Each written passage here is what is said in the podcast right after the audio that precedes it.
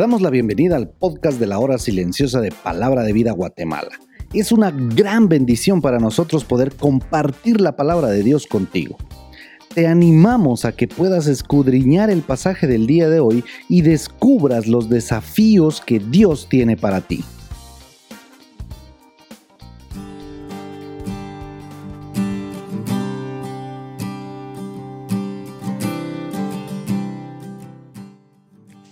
Buena dádiva y todo don perfecto desciende de lo alto, del Padre de las Luces, en el cual no hay mudanza ni sombra de variación. Santiago 1.17. Qué bendición compartir contigo este podcast en un lunes más de hecho el último lunes de agosto. Soy Héctor Salazar y tengo una nueva oportunidad por la misericordia de Dios de estudiar y meditar en el libro que comenzamos ayer, el libro de Santiago. Y veremos ahí en el capítulo 1 del versículo 9 al 18 tres bendiciones que el autor Santiago o Jacobo, el medio hermano de nuestro Salvador Jesús, quiere que nosotros los lectores tengamos en claro. La primera bendición está del versículo 9 al versículo 11 y se refiere a que la pobreza es una bendición y la riqueza provoca humillación. La pobreza es una bendición, ¿cómo así? Bueno, ahí el versículo 9 dice, el hermano que es de humilde condición, y esa expresión humilde condición se refiere a pocos recursos. En una palabra, pobre. Probablemente de primera mano a nadie le gustaría la idea de ser pobre, pero fíjate que dice la Biblia que esa persona pobre debe gloriarse en su exaltación. ¿Quién lo va a exaltar? Dios. Entonces, pongámonos a pensar qué es lo que realmente preferiríamos, ser pobres y ser exaltados, o ser ricos, o tener dinero, tener recursos y ser humillados. Porque eso es lo que dice el versículo 10. Un rico a la luz de este pasaje podrá tener riqueza, mucho dinero, pero será dinero pasajero, dinero tan temporal como lo es una flor. Versículo 11 dice que la flor surge, luego el sol la seca, se cae y finaliza su hermosa apariencia. Fíjate esa palabra, apariencia. El dinero es solo eso. Esto da pie a una verdad bíblica. El rico se va a marchitar con su dinero y con sus empresas. Pensemos entonces nuevamente, ¿queremos ser ricos o queremos ser pobres? Así sinceramente, te animarías a orar y decir a Dios, Dios, quiero ser pobre. Recordate que en Mateo capítulo 5, versículo 3 dice, bienaventurados afortunados, felices los pobres de espíritu, porque de ellos es el reino de Dios. Pobre materialmente o pobre de espíritu en un punto es lo mismo porque no tienen nada.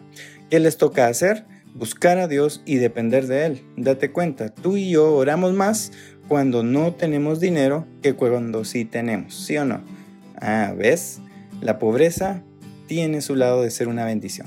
La segunda bendición, tomando en cuenta el versículo 12 al 15, es que las pruebas son una bendición y la concupiscencia nos lleva a la perdición. Versículo 12 dice, bienaventurado el varón que soporta la tentación. Aquí hay que hacer una aclaración. Tal vez muchos de nosotros venimos usando la versión o traducción más actualizada de la Reina Valera 1960. Pero para los que aún la usamos, acá la palabra tentación en su original es la palabra peirasmos, desde el griego, prueba y tentación son parecidas, pero para entender bien la idea de Santiago, lo correcto es traducirlo como prueba. Otras versiones toman en cuenta esto y dicen, bienaventurado el hombre que persevera bajo la prueba. O también dice, dichoso el que permanece firme durante la prueba.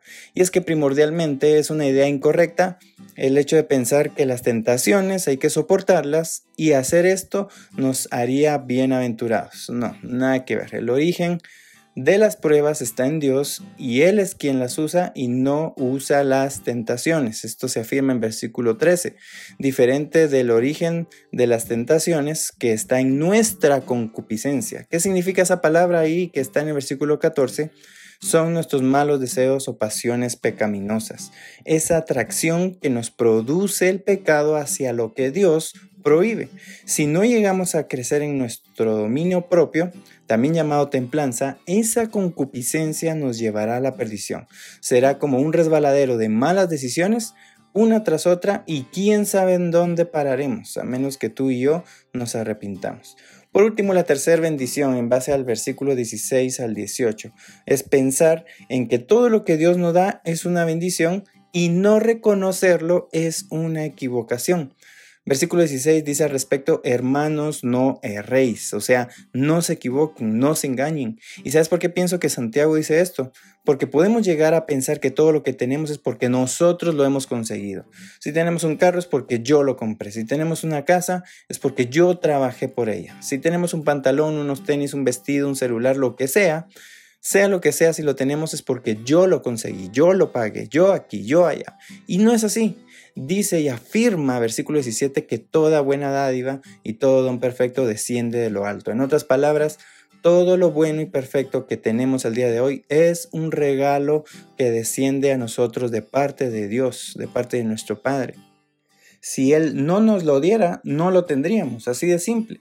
Ese Dios que es nuestro Padre, que nada muda en Él, o sea, que no cambia, ni es una sombra que varía, o sea, no tiene una sombra que se mueve y cambia, es Él el que nos da todo lo que tenemos. Si hay algo que quisieras y no lo tienes, es porque Dios sabe que no lo necesitas probablemente. Si no, ya lo tendrías. Y la verdad, tenemos lo que Dios sabe que sí es importante. Tenemos una salvación en Jesús, tenemos comida y tenemos ropa. Por eso, vívelo.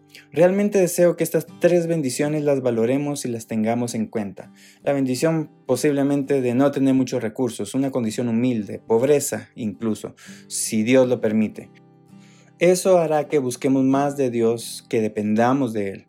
La bendición también de las pruebas. Dios las usa y la prueba en nuestra fe, decía el versículo 3 que vimos ayer, de la prueba en nuestra confianza en Él producirá paciencia. Y además recuerda que no le tenemos que hacer caso a nuestra concupiscencia, a nuestra naturaleza pecaminosa. Vence con el bien el mal, dice Romanos 12:21. Y por último, la bendición de todo lo que tienes. Lo que has logrado obtener es porque Dios te lo ha dado y debes agradecer por eso. Y aunque tú trabajaste y tú lo pagaste, piensa que Dios te dio la vida y te dio la salud para trabajar y comprarlo o le dio la vida y la salud a tus papás para darte lo que tienes. Siempre agradece a Dios por la pobreza, las pruebas y las posesiones.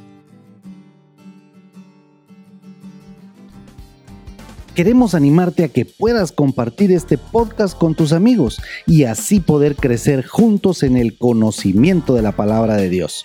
Síguenos en nuestras redes sociales para más información.